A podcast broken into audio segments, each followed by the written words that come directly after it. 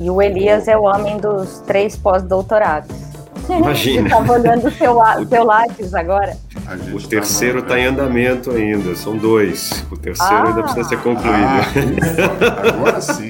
Então. Agora estou me sentindo mais mortal. É, enfim, eu, eu acho que agora a gente até repensa essa entrevista, né? Se a gente faz ou não, porque um homem com só dois pós-doutorados. Imagina, gente. Bom dia, boa tarde, boa noite para quem está nos assistindo pelo YouTube ou nos ouvindo por alguma plataforma de podcast. Eu sou a Laura Diniz, uma das sócias do Jota, e esse é o nosso episódio inaugural do Happy Hour, um programa que não tem esse nome à toa. A ideia é que ele seja realmente divertido. A gente quer aqui trazer executivos de grandes empresas, notadamente da área jurídica, da área de relações governamentais, que são os executivos com, quem, com quem a gente mais se relaciona, para ter um papo descontraído e poder conhecê-los um pouco mais. São pessoas que costumam dar entrevista, estão por aí, né, que têm uma vida pública, mas geralmente estão falando de aspectos técnicos, né, das áreas é, com as quais eles se relacionam. E a nossa ideia aqui é fazer uma, uma pegada meio, com a licença poética, meio J Repórter. Quem são, onde vivem e de que se alimentam. É, o nosso. Bom, tenho aqui, antes de mais nada, apresentar o Fábio Zambelli, nosso analista-chefe em São Paulo. Ele vai participar dos programas aqui com a gente, ajudar na, na moderação. É, e o nosso primeiro convidado, eu quero apresentar com grande honra, é o Elias Marques de Medeiros Neto. O Elias, bom dia, boa tarde, boa noite. Olá, bom tudo. bom tudo, Elias. Oi, Zambelli. Oi, Laura. Só queria te corrigir que eu acho que é, de moderação aqui a ideia é não ter moderação. É, um, ah. é, um sem, é o primeiro programa sem moderação que o Jota vai fazer. Maravilha. Então vamos lá para o nosso happy hour imoderado. Uhum. É, o Elias tem 43 anos, ele é natural de Campo Grande, Mato Grosso do Sul.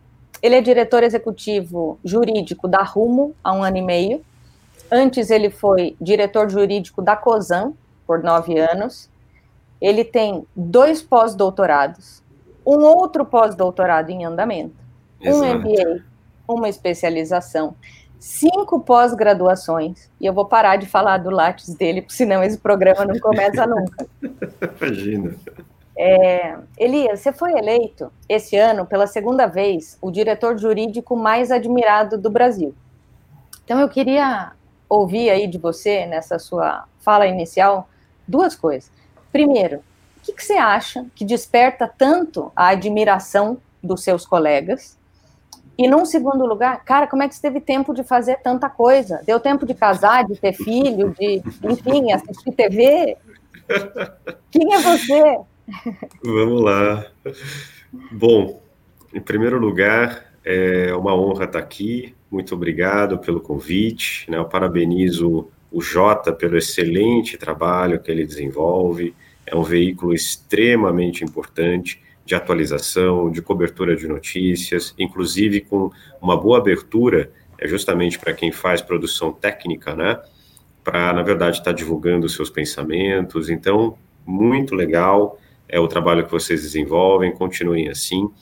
É, eu, enfim, particularmente agradeço né, por terem lembrado de mim para esse, esse momento aqui um pouco mais descontraído e é, eu acredito que o reconhecimento que foi dado, ele foi extremamente gentil. É, as pessoas, elas, na verdade, de alguma forma se lembram, é, talvez, do meu nome, por uma grande gentileza. Eu sempre, eu, eu sempre procurei simplesmente só é, seguir ah, dentro da minha trajetória com a certeza de que, um, você não faz nada sozinho, né, você precisa é, de uma equipe, você precisa de um grande apoio, você precisa de suporte, e, e, ao longo de todos esses anos eu, eu consegui construir um time, é, eu acredito que sólido, né, que consegue é, estar é, sendo desafiado e gerir adequadamente os assuntos da companhia. Uma outra certeza foi a de que nós não devemos, e é isso eu aplico para mim e para o meu time, parar de estudar. Né? Então, você tem sempre que procurar aprender E nesta linha de aprender sempre é que vem os diversos cursos, que vem as diversas pós-graduações, que eu procuro replicar, inclusive, para as pessoas que trabalham comigo. Eu procuro dar muitas oportunidades para elas seguirem estudando. Uh, eu, eu, tenho sempre a seguinte certeza: né, o, o, o, advogado que ele para de estudar, e não importa onde ele esteja, se ele está dentro de uma empresa, se ele está dentro de um, de um departamento jurídico, se ele está dentro de um escritório, ele a cada dia vai se tornando menos advogado. Então a gente não pode parar de se atualizar, a gente não pode parar de estudar.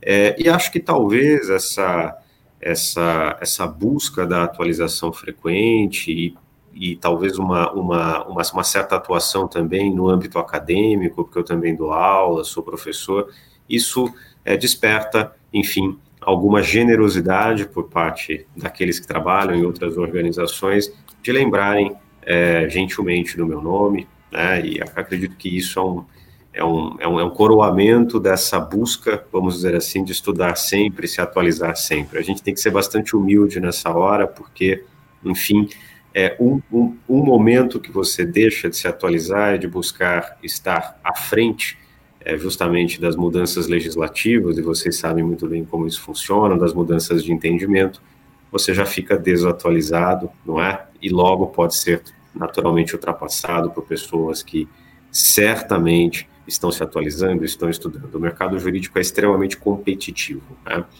É, a outra, o outro lado da tua, da tua pergunta, que é, isso exige, sem dúvida, muita gestão de tempo.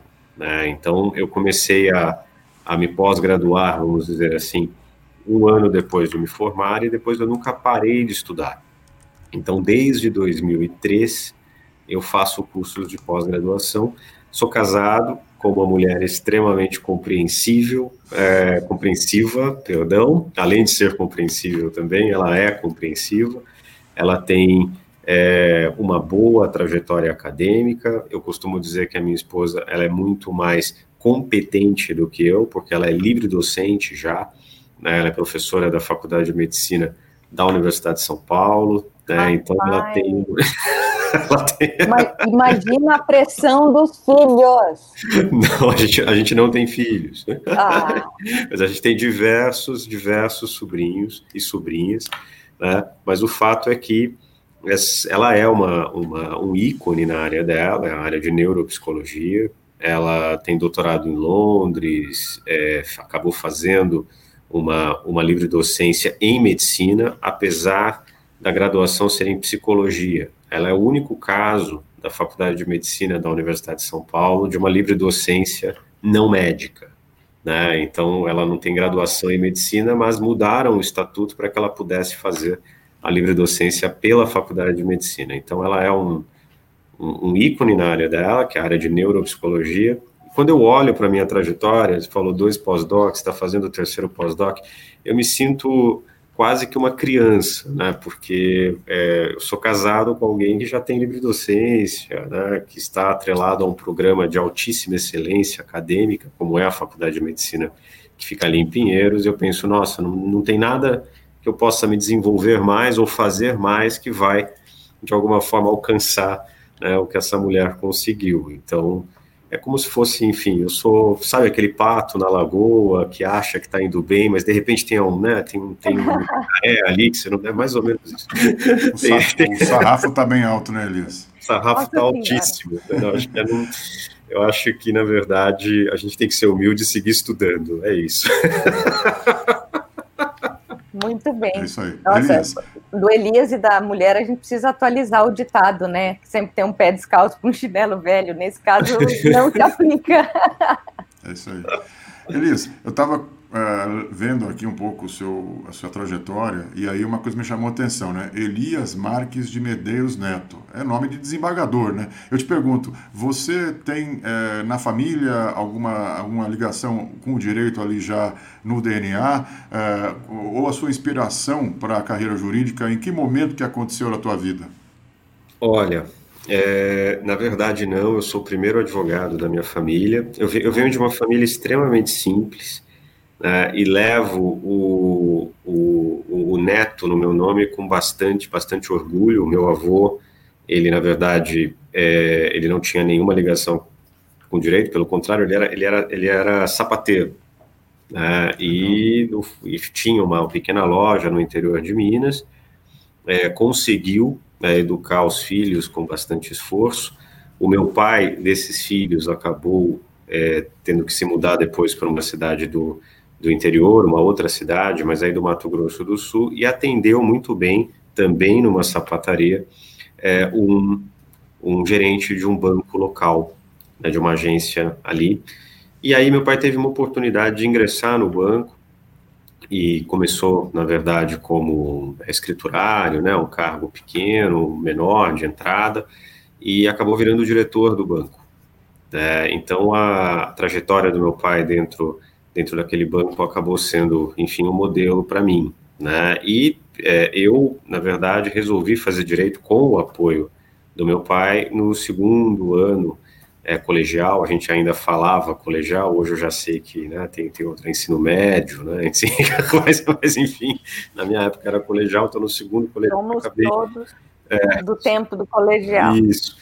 E aí acabei resolvendo, mas muito focado no primeiro momento, eu diria, é pela possibilidade da área jurídica ela, ela gerar mais estabilidade para a formação. Né? Eu, eu ia muito bem na escola, então eu, até eu fiz aquele teste psicológico no primeiro momento, a, a, moça falou, olha, você pode ser um bom engenheiro, né, você gosta muito de ciências exatas, mas eu também gostava muito de história, de geografia, e acabei optando pela área jurídica, até por influência do meu pai, porque ele se lembrava dos advogados que atendiam o banco, falou, não, é, é uma, é uma boa área, me encantou a possibilidade de ser talvez juiz, né, pela, pela, pela, pela trajetória, mais pela estabilidade da carreira porque pela, do que propriamente pela paixão. E, e, eu acabei unindo o útil ao agradável porque eu acertei muito. Eu acho que a, a, área, a área jurídica ela me encantou pelo que, pelos desafios que ela tem. É, eu particularmente sou um amante de processo civil, gosto muito é, das leads, dos desafios, das estratégias. É um verdadeiro jogo de xadrez. Então eu, eu gosto bastante de de estar envolvido em questões processuais e eu acabei me encantando. Mas eu diria que foi é, não, não foi a origem, o encantamento não é a origem da decisão, ele veio depois. Eli, só pra, então foi ali por volta de 14, 15 anos que você realmente começou a amadurecer a, a, a tua ideia de, de carreira profissional, é isso? Sim, com certeza. E aí, como é que você, só para. Acho que é interessante a gente entender as pessoas que, que te admiram, inclusive, acho que elas têm ali uma. querem buscar referências, né? A partir desse momento que você. ficou claro para você é, o teu caminho ali, pelo menos a tua. por onde você ia começar a percorrer esse caminho. Quais providências você tomou? Como é que foi o, o, a, a, mudança de chave na tua vida a partir desse momento aí que você era um adolescente, eh, tinha uma inspiração pela trajetória do seu pai, de repente procurou uma carreira que te oferecesse é, é, mais segurança naquele momento, uma, enfim, mais estabilidade, mas que providência você tomou a partir desse, desse estalo, desse, dessa vira, virada de chave?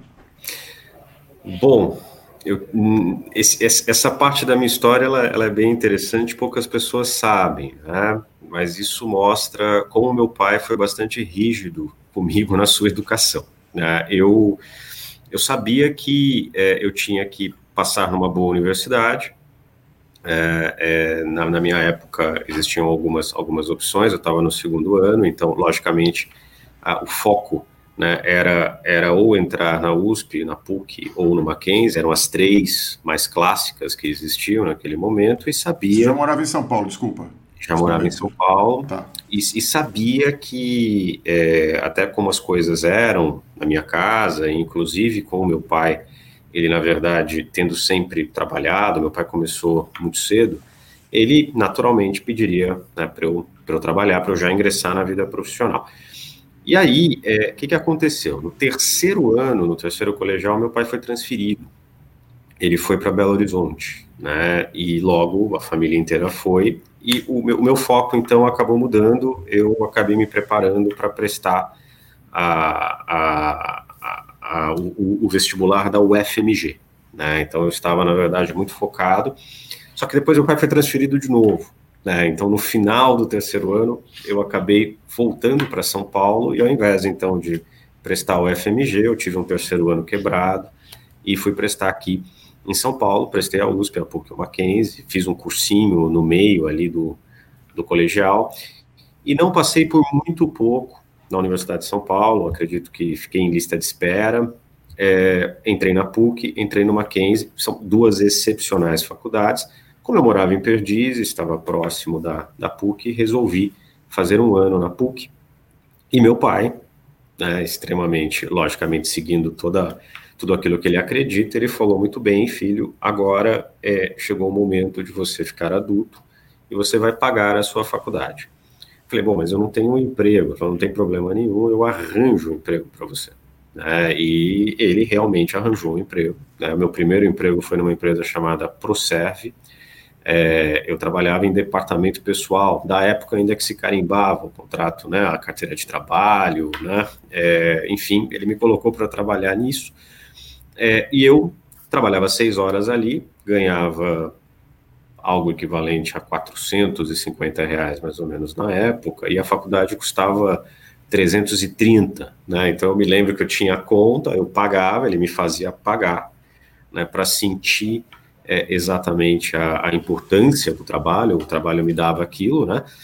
E, e, eu, com isso, ainda sobrava um pouquinho, e lógico, nunca, ele sempre me deu apoio, né, mas ele queria que eu sentisse a, a, o peso da conta ser paga por mim, né? E um belo dia, cursando ainda o primeiro ano de faculdade na PUC, um belo dia eu, eu na verdade, fui convidado por uma professora de Direito Civil para conhecer o escritório do marido dela. E eu fui até o escritório, gostei, né, ele me ofereceu um estágio, adorei, Cheguei em casa super feliz, falei, pai, é, agora eu vou sair desse emprego do departamento pessoal e vou para o escritório de advocacia, porque está todo mundo começando a estagiar, eu acho que é importante eu estar dentro da área jurídica. Ele disse, quanto você vai ganhar lá? Eu falei, bom, vou ganhar 100 reais. Né? Ele falou, mas 100 reais não vai pagar a faculdade, filho.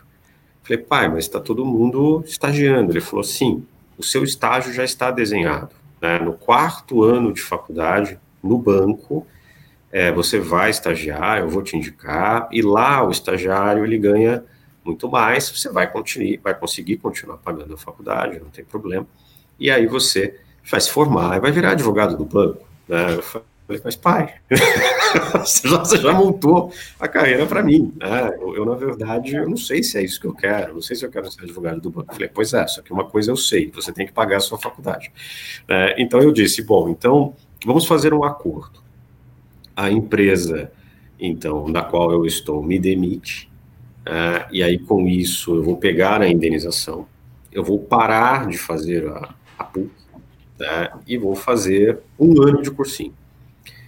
Eu não vou pedir dinheiro para você por nada, para nada no decorrer deste um ano. Quem vai pagar o cursinho é a indenização da minha, da minha saída, né, e com isso eu vou me preparar. E se eu não passar na USP, né, é, tu não tem problema nenhum, eu volto para a PUC e me submeto às suas condições. Se eu passar, eu construo a minha carreira do jeito como for melhor em termos de formação jurídica. E eu nunca estudei tanto na minha vida. Então, assim, o ano de 1996 foi um ano que eu não saí é, na verdade, eu tinha até um namoro, o namoro terminou porque o foco foi completamente outro. É, foram 16, 17 horas por dia é, é, estudando sem parar. Eu não saía do, do, do, do cursinho né, e passei em 42 lugar. Né, então, passei super bem. Foi um ano extremamente sofrido e, a, e com certeza deu para ter essa essa vitória, né? E aí eu consegui construir a carreira do jeito como foi, como foi melhor. É, condição também, ele, na verdade, queria que eu trabalhasse de qualquer jeito. E aí veio o meu segundo emprego. Eu falei, bom, agora eu quero curtir um pouco a faculdade, eu quero trabalhar menos, eu não quero, na verdade, ter uma atividade é, jurídica tão intensa. E acabei conseguindo um emprego para dar aula né, no, no, no, cursinho onde eu estudei, que foi o curso Colégio Objetivo. E ali eu virei professor de Física, Química e Matemática. Eu ficava ah, dando aula no, no, no, no, plantão de dúvidas e era chamado algumas vezes para ir para a sala de R3, que eles chamavam de recuperação 3, para dar algumas aulas de recuperação né, para aqueles alunos que estavam é, terminando ainda o colegial. Fiquei um ano e meio lá, foi um dos empregos mais fantásticos que eu tive na minha vida, e foi ali que eu desenvolvi o gosto de, de docência. Lecionar. Né? E aí, na metade do segundo ano de faculdade, é que eu volto, a, volto os olhos para a formação jurídica, né? E aí acabo, na verdade, enfim, desenvolvendo aí toda a minha trajetória, e foi justamente né, no, no banco, onde meu pai trabalhava, eu fiquei um tempo ali no, é, no departamento jurídico da, da área de cartões de crédito, é, trabalhava ao mesmo tempo no Carandiru, né, então eu fazia, fiz esse mix no, na metade do segundo, né, do, do segundo ano de faculdade, então eu tinha um período na Real Cartões e um outro período no Carandiru, que era através de uma fundação, que era a fundação da pastoral carcerária. Eu tive essa, esse contato com a área penal e o contato com a área de consumidor. E a partir do terceiro ano, escritórios de advocacia. É, então foi assim, foi um, foi um período muito gostoso. Mas para responder a tua pergunta, então eu tive essa primeira grande lição de vida do meu pai, né, que é você é, tem que aprender né, as consequências muitas vezes é, dos seus desejos. Né? Então, você tem um desejo de cursar a PUC, não tem problema nenhum, é uma grande faculdade, eu vou te dar a ferramenta para isso, mas quem vai pagar é você.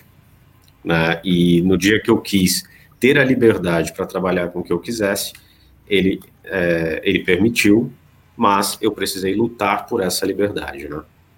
É Interessante então, eu diria que, que nesse... já Agora, só para só concluir, que eu acho que é uma coisa importante. Nesse momento que você decidiu, enfim, arriscar e passar por esse ano, 96 foi um ano que marcou você, pelo visto. Muito. É, de, de, bastante, enfim, é, é, é, de, de, dedicação, né, quase que plena ao estudo para atingir o seu objetivo. De alguma maneira, você, me parece que isso é, foi um, um, divisor de águas ali, inclusive na sua... No que você, assim, você tinha uma, um, uma carreira construída, seu pai tinha um desenho de carreira pronto para você, né? E era uma carreira sedutora, não é uma carreira que for, pudesse ser desprezada. Era um caminho, inclusive, bastante pertinente que ele desenhou para você. Aí você insistiu né, na, em, em, dar, colocar a tua marca na tua carreira de largada. Né? Acho que parece isso, me pareceu, é, é, até para o seu pai ter sido uma, uma, uma demonstração importante, né? É, foi, foi, foi uma decisão que ele compreendeu muito bem. Ele estava, na verdade, confiando na, enfim, aquilo que eu via na faculdade, via nos meus pares, né, naqueles colegas. Eu, eu, estava, eu estava vendo que as pessoas tinham mais liberdade para buscarem experiências profissionais. O direito exige isso, o direito exige muito estudo, mas ao mesmo tempo exige muita vivência, né? E não dá para você, é, de alguma forma, não ter uma combinação correta das duas coisas. Né? Você precisa estudar e precisa ter a vivência prática. E eu estava sentindo que dentro da estrutura que ele tinha é, desenhado, né, eu de alguma maneira podia não chegar na, na, na em, ter um, em, em, estar num bom nível de competição, vamos dizer assim, com aqueles que eu estava olhando para o lado e vendo que estavam se preparando também do ponto de vista prático. Então eu falei, bom, eu não passei por muito pouco e por uma questão que aconteceu no meu terceiro ano de faculdade. Deixa eu tentar de novo, né? Eu me dei a chance de tentar de novo. Eu acho que isso é, é muito importante, né? Foi, foi, foi, um, foi um momento bastante marcante da minha vida, com certeza, mas muitas pessoas não compreenderam. Então, colegas de faculdade, ninguém entendeu, né? É, muita gente não entendeu, ninguém é uma palavra muito forte, né? É, muita gente não entendeu. Na minha família mesmo, muita gente não entendeu. Imagina, né? Para que isso? Você já está ligado, né? De deixa eu te interromper, só para a gente poder avançar e, e claro. falar de, de outros assuntos. Interessante que esse momento já demonstra aí uma, uma veia diplomática, né? uma, uma, uma habilidade de negociação que é muito importante na área que você acabou seguindo, né? especialmente na advocacia corporativa. Eu queria entender como é que você encontrou a vocação na advocacia corporativa, né? Pensando que você disse que fez a faculdade pensando na estabilidade, cogitou ser juiz. Como é que você virou executivo? Então, é, eu desde quando eu me formei até o ano de 2009, né, eu diria que eu é, fui um, um, advogado muito focado na área de contencioso civil. É, a minha, o meu ingresso na advocacia corporativa se dá porque eu acabei atendendo muito bem né, um cliente e este cliente, quando ele teve que pensar numa sucessão de uma diretoria jurídica é, de uma das divisões do grupo, lá em 2009 ele se lembrou do meu nome então, lá, é, ali, eu, eu tive uma, um convite. Você gostaria de ser diretor jurídico é, do grupo e mudar completamente a sua, a sua carreira? Quer dizer, você vai deixar de ser um advogado de contencioso civil dentro de um escritório de advocacia e virar né, para assumir, inclusive, outras áreas dentro de uma organização. Né? O convite eu achei extremamente interessante e topei. Né? Resolvi topar, ingressei é, tive, sem dúvida, já são 11 anos, é, tive enormes desafios, porque entender uma empresa é, de dentro, né, com todas as, as diversas áreas diferentes, uma linguagem própria, né, é você conversar com a área de TI, sabendo, na verdade, o significado de todas aquelas siglas, né, entender a dor do negócio, né, porque é, o advogado externo ele não necessariamente entende isso, né? Ele liga, passa a mensagem e, e muitas vezes é um dado processual, é uma fase processual que ele está ali transmitindo, mas aquilo é assimilado pela empresa de uma forma muito numérica, né, dentro do plano de negócios da organização, muito focado em, em, em, em EBITDA, né, em resultado. Então, é, entender isso tudo foi, foi fantástico, né? E o grupo no qual eu estou é, inserido, ele, ele é muito dinâmico, né? Então, ele tem diversas e diversas áreas de negócio, e isso faz com que, enfim, esses desafios só, só aumentem. Né? Então, foi um, foi um momento muito, muito disruptivo né, dentro da minha carreira, porque eu deixo de ser um, um líder de uma equipe de contencioso civil para, na verdade, chefiar liderar né, mais pessoas e estar inserido dentro de um ambiente de, de negócio extremamente fascinante e desafiador. E como é que foi essa transição no começo de um profissional que, enfim, tinha ali no estudo do direito o seu universo profissional, digamos assim, praticamente todo o universo, e quando você passou para dentro da empresa, você precisou desenvolver uma série de outras habilidades que, claro, são muito desejáveis e agregadoras para o advogado externo que faz contencioso civil, mas que são fundamentais dentro da empresa. Né? Então, estamos falando de negociação, de, de falar, ter, ter uma interface com o setor financeiro, entender é, os números ali, uma capacidade de negociação, de comunicação. É, como, é, como é que você aprendeu esse tipo de coisa? Como é que foi a transição?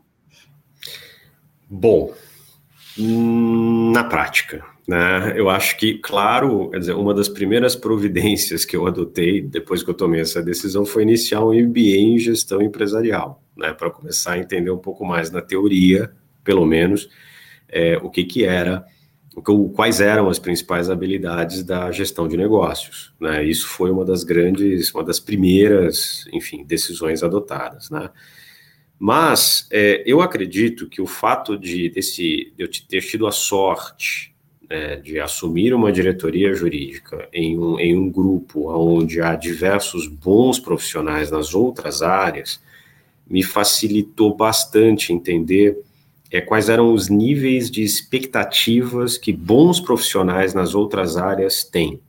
É, e aí, com curiosidade e com desafio, é, sabendo que a minha área tinha que corresponder àquele nível de expectativa, tudo foi possível. Né? Então, eu acredito que é, é lógico, a gente está sempre aprendendo, mas foi possível entender que, por exemplo, é, determinadas informações da minha área tinham que atender determinadas expectativas da área de controladoria, da área de finanças, e assim foi. Quer dizer, é, foi um processo um pouco doloroso, mas começamos a a trabalhar em conjunto de forma construtiva. Né? É, também, enfim, conseguir ali é, entender um pouco melhor quais eram as expectativas internas de determinadas áreas operacionais e o grupo, né, o jurídico, acabou se amoldando aquele atendimento. Eu acho que aí entrou muito nessa busca do atender, entrou muito é, é, a, a, boa consequência né, de você, de alguma forma, é, ter atuado muitos anos em um escritório de advocacia muito focado no cliente. Né? Então, quando se ingressa na dentro de uma, de uma empresa onde você tem, e já começa a enxergar que você tem diversos clientes internos e que você é um, é um prestador de serviço ali dentro, tudo isso fica muito mais simples. Você começa a se amoldar e a entender o que, que você deve entregar. E é, entendendo a, como a empresa se organiza, que tipo de objetivos que ela fixa, né? E, e o que, que você deve entregar em, em curto espaço de tempo, porque, logicamente, a empresa precisa rodar com velocidade você vai assimilando na prática muito bem aonde você tem que melhorar e o que, o que está faltando, né? É, o que eu, o cuidado que eu sempre tive, é, isso só para fazer um parênteses na sua frase, é o, o, advogado corporativo, óbvio, ele se desenvolveu, mas ele nunca deixou de ser um advogado de contencioso civil, porque eu me envolvo muito ainda é, com os aspectos, com, as, com os grandes casos civis e com os aspectos processuais dos principais deles. Essa parte eu não deixei morrer. eu, acho que é... eu acho que é importante, que é uma parte que eu gosto muito. E seria um desperdício de tanto, tantas pós-graduações, é. né? Elias, eu queria. Eh, enfim, nós ficamos aqui todos muito impressionados com a sua. Enfim, a, sua, a quantidade de atividades que você profissionalmente exerce, uh, tanto as acadêmicas quanto as executivas.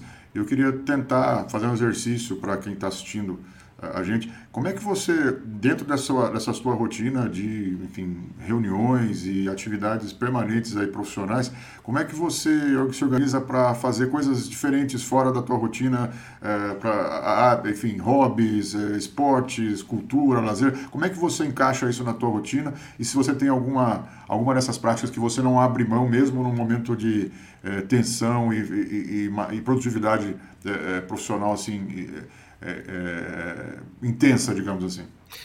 Não, acho que. Deixa eu só fazer um complemento, Elias, claro. por favor. Se você puder fazer um recorte aí na resposta, pré-pandemia, pós-pandemia, tudo mudou, né? Imagino que, sei lá, na pandemia você tenha aprendido a cozinhar, se você não cozinhasse antes, enfim, todos nós desenvolvemos habilidades novas. Mas só para situar a gente no, no antes e no durante.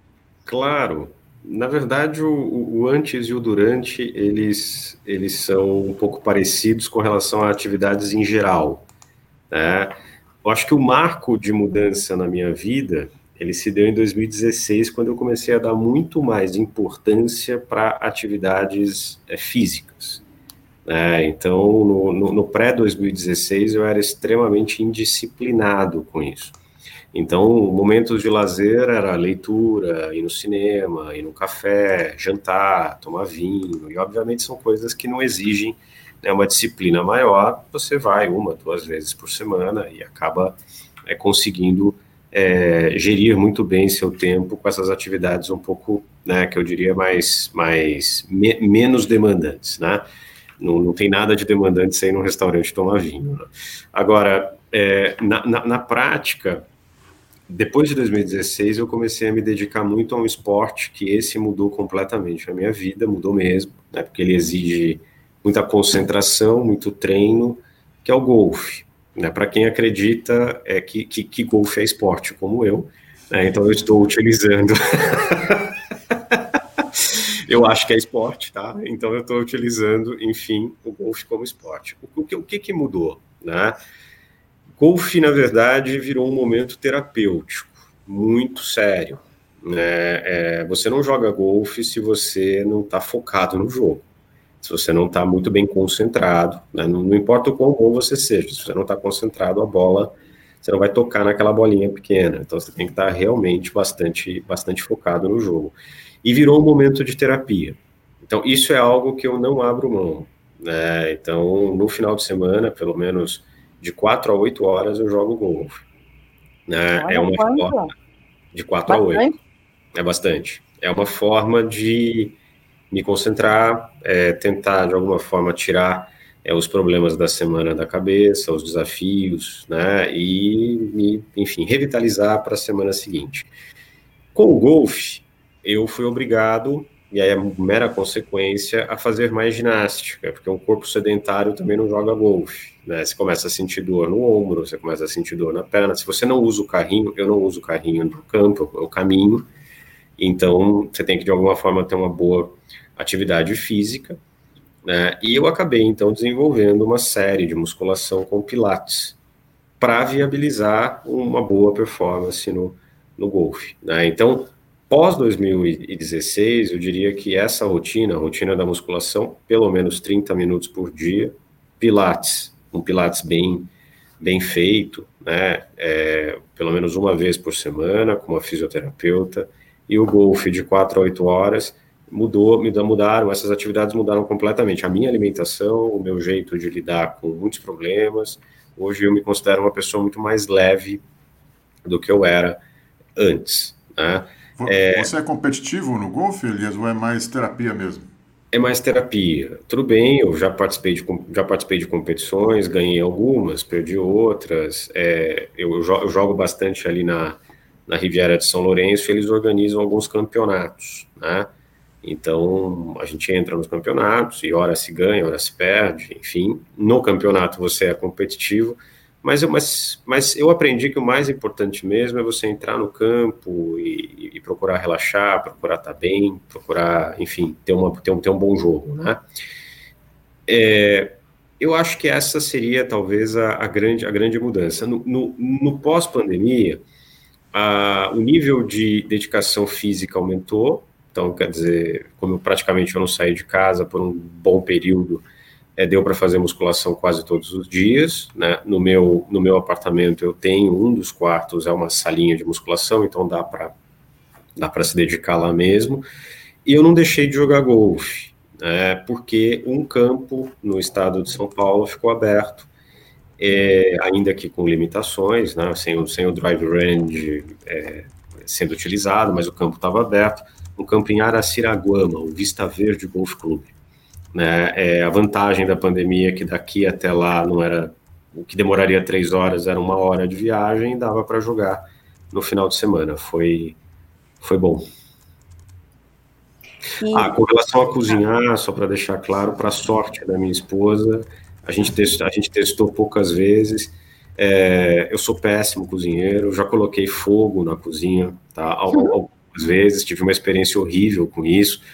Então eu virei um bom lavador de louça, né? É, voltei a fazer cama, coisas que eu fazia na infância, né? Ajudar a tirar lixo da casa, essas coisas certamente mudaram um a minha rotina, mas é, cozinhar mesmo, na hora que passa do omelete, passa de um macarrão, eu, eu acho que é para sorte dela, eu, eu procurei não evoluir no tema.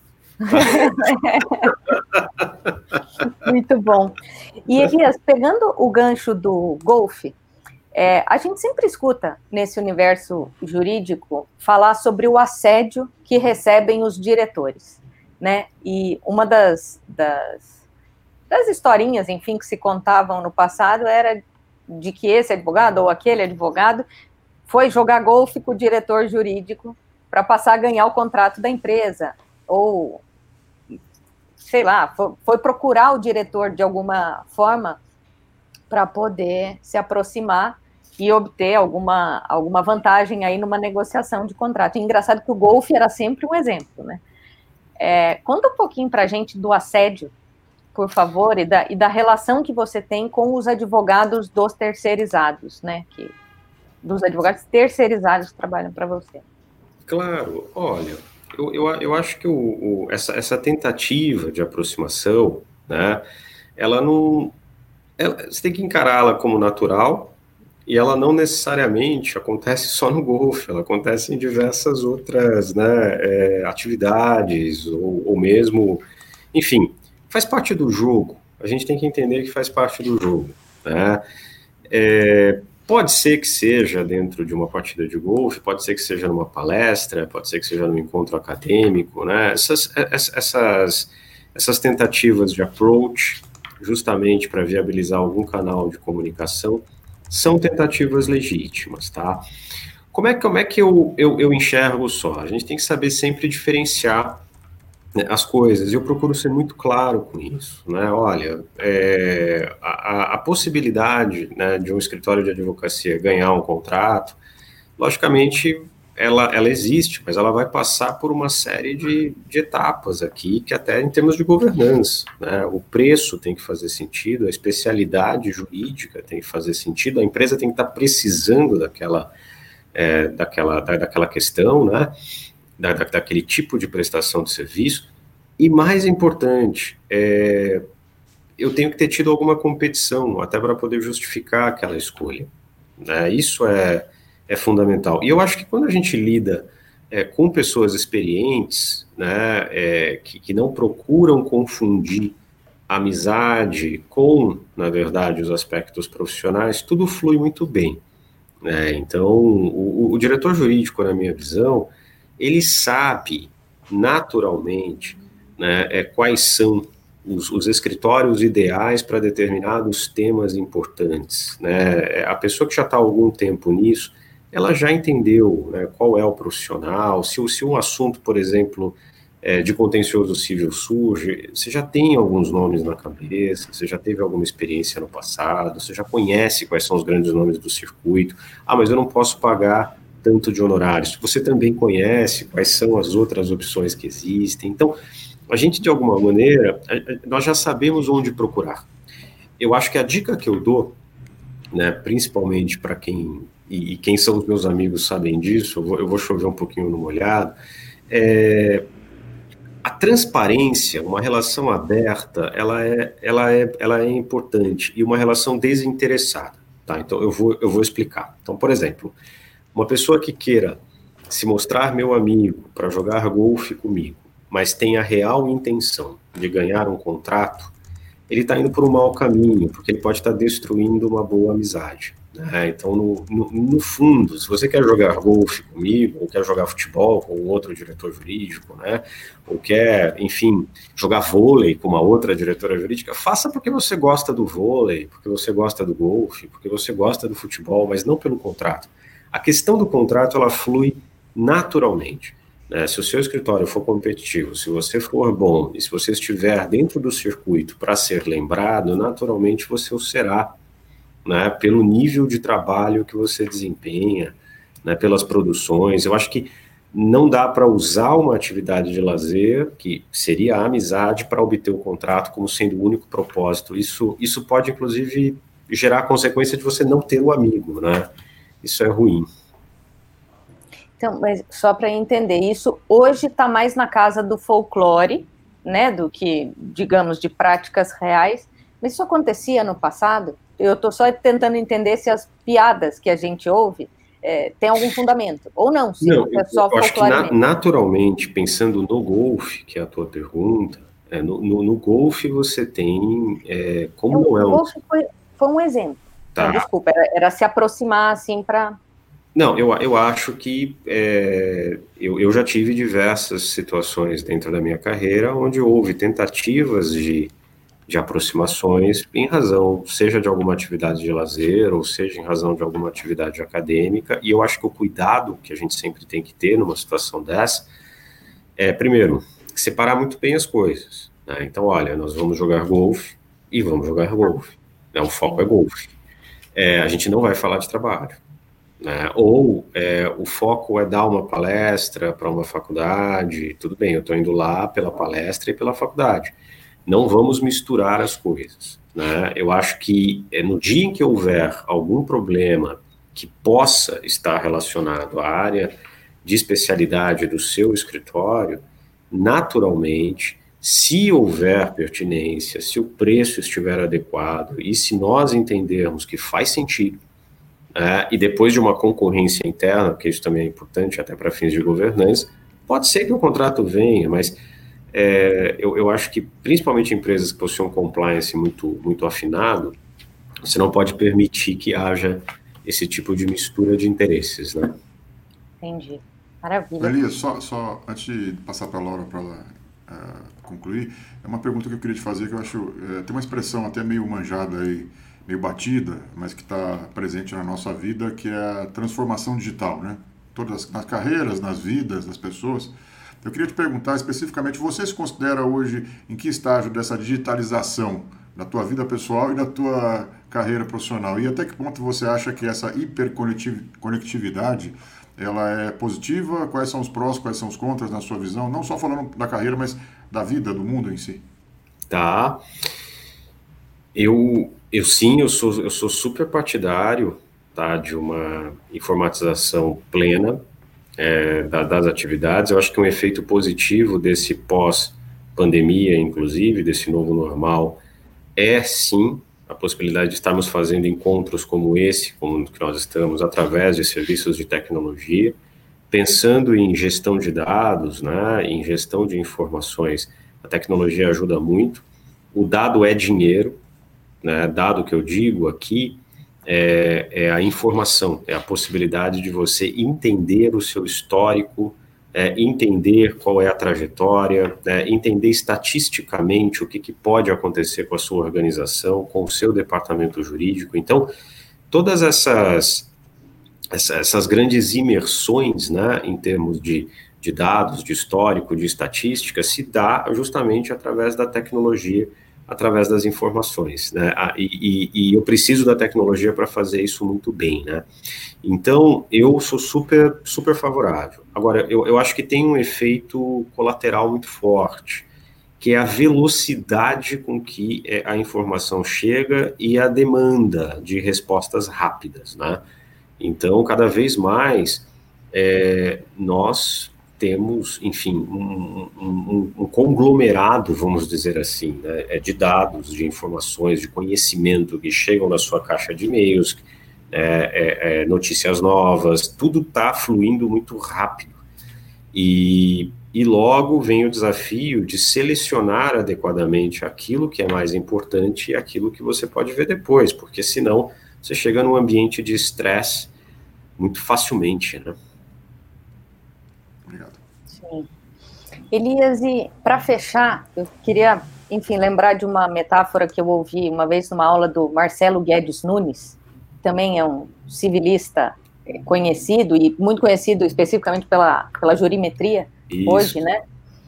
E o Marcelo disse que ele vê o direito como se fosse o poder judiciário, melhor dizendo, como se fosse um hospital geral, em que as dores da sociedade se manifestam. Eu achei essa metáfora genial. Então, se a dor da sociedade está na economia e as empresas estão sofrendo, aumenta o número de falências. Se os hábitos da sociedade estão mudando, as causas que vão entrar em direito de família são diferentes e tal. É, então, eu, eu queria fechar ouvindo uma análise sua sobre a nossa realidade pós-Covid aqui no Brasil. Se você imagina que, que se haverá uma, um aumento de judicialização é, aqui no país, e se sim, em que área, ou em que áreas, né? É, e se for muito exercício de futurologia, aí você, enfim... Não, a tua, a tua pergunta ela é super pertinente. Né? Eu acho que Vamos lá. Acho que primeiro vem o efeito imediato, é um desafio muito, muito sério né, de, de, toda, de toda e qualquer organização se enxergar, na verdade, como, como um player capaz de evitar judicializações. Né? Então, através justamente de acordos, de negociações, da mediação, da conciliação. Né? Eu acho que todo ambiente de recessão, algum ambiente de crise, né, que naturalmente existe depois de um momento como, como esse que nós vivemos, gera sim algum desequilíbrio, talvez, em alguma parte da balança. Né? E, e pode ser bom, antes de ir ao Poder Judiciário, alguma arbitragem, lembrar-se que faz sentido o diálogo, né? faz sentido a negociação, e eu acho que esse é o desafio imediato. É, existe sim, tá? eu acho que é, para quem de alguma forma tem experiência em contencioso sabe, uma, uma, um, um fator seguinte, caso essa negociação ela não, ela não dê certo, né? de uma possibilidade muito real de haver um, um, aumento de litígios. Eu acredito que isso, inclusive, já esteja acontecendo. Né? Você já tem contratos de locação, onde já se tem debate, você já tem grandes contratos, é, de repente, atrelados a dólar, onde você já começa a ter algum debate. é, utilizando-se até a Covid como pano de fundo, né, porque não necessariamente o uso do argumento do dólar é um argumento forte, a depender ali da situação concreta. É, pode ser que haja debates tributários, porque as empresas não estão necessariamente com as a, a depender do setor econômico, com as mesmas condições de faturamento que tinham antes e com isso pode ser que haja problemas de arrecadação. É, obviamente eu estou pensando macro aqui, estou pensando mais na economia como um todo. É, questões trabalhistas, né, muitas pessoas perderam o emprego no período, né, então naturalmente isso pode gerar algum diálogo na Justiça do Trabalho. Então, eu, eu todo período de crise, de alguma maneira, leva a uma situação de olhar para o Poder Judiciário ou para uma Câmara Arbitral. Eu acho que o desafio que nós temos é, bom, não, peraí, vamos dar um passinho para trás, vamos ver se na negociação né, as partes elas conseguem se entender. E eu acho que acredito que essa página não pode ser simplesmente pulada. Maravilha. Muito obrigada. Quer, quer deixar um recado final? Tem aí um minutinho? Claro, acho que agradeço de novo, né, profundamente aqui pela lembrança do meu nome, parabenizo de novo o Jota pelo excelente trabalho que faz, você, Laura, você, Fábio, parabéns pela, pela excelente performance desse veículo, e eu termino só lembrando né, que o advogado de empresa é advogado além de gestor, né, eu sempre procuro dizer isso, então, para quem está em empresa, não deixe de estudar, não deixe de se atualizar, não deixe de ser advogado, além, obviamente, de ter que se desenvolver muito bem nos aspectos de gestão. Tá bom? Maravilha. Obrigada, Elias, foi um prazer essa conversa. Zamba, obrigada pela companhia, sempre inteligente. Obrigado, Laura. Eu só queria fazer uma último, última fala sobre, ainda sobre o relato do, do Elias. Me chamou muito a atenção aqui como ele descreveu aquele ano de privações ali de 96 e talvez é, fazer uma provocação aqui, já que tem muita gente que assiste a gente, inclusive que está ainda desenvolvendo a carreira, se não fosse aquele ano de 96 ali de muita resignação e, e dedicação, empenho e também de ter é, é, deixado de ter uma vida normal ali de um jovem, né? curtindo a vida, possivelmente, ele talvez não tivesse chego a esse ponto hoje, né, que é de ser um dos profissionais mais admirados do país. Isso não impede que ele tivesse feito uma grande carreira, mas a, aquele, esses momentos chave na vida da gente são decisivos para, é, enfim, delimitar ali o nosso, o nosso espaço na, na, vida profissional, né? Quer dizer, eu acho que foi, me chamou a atenção esse relato, eu acho que ele é, inclusive, um exemplo para as pessoas ali que estão em dúvida, né? Desenvolvendo a carreira e ainda uh, com dúvidas sobre os caminhos a, se, a trilhar. Eu acho que foi uma lição importante para uh, de foco, né? De foco e de acreditar na capacidade de, de, de, percorrer, de percorrer mundos diferentes daqueles que às vezes as pessoas desenham para gente. Muito obrigado pela sua participação, foi, foi um prazer ouvi-lo. Maravilha, Fábio. Obrigado. Obrigado mesmo. Obrigada, gente. Obrigada a todo mundo que nos ouviu e até a próxima. Tchau. Tchau, pessoal. Até a próxima.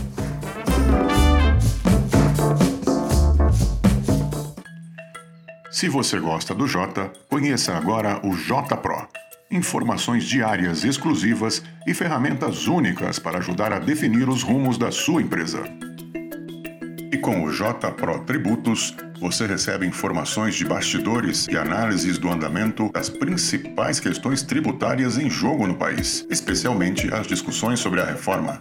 Você também tem acesso exclusivo aos resultados dos julgamentos do CARF, do STJ e do STF no mesmo dia em que acontecem. E mais, os algoritmos da ferramenta CARF Previsível permitirão saber quem tem mais chance de vitória nas disputas da casa. São informações que podem valer milhões de reais para sua empresa a um clique de distância. JPro. Não tome decisões no escuro. Acesse www.j.info/pro e conheça mais.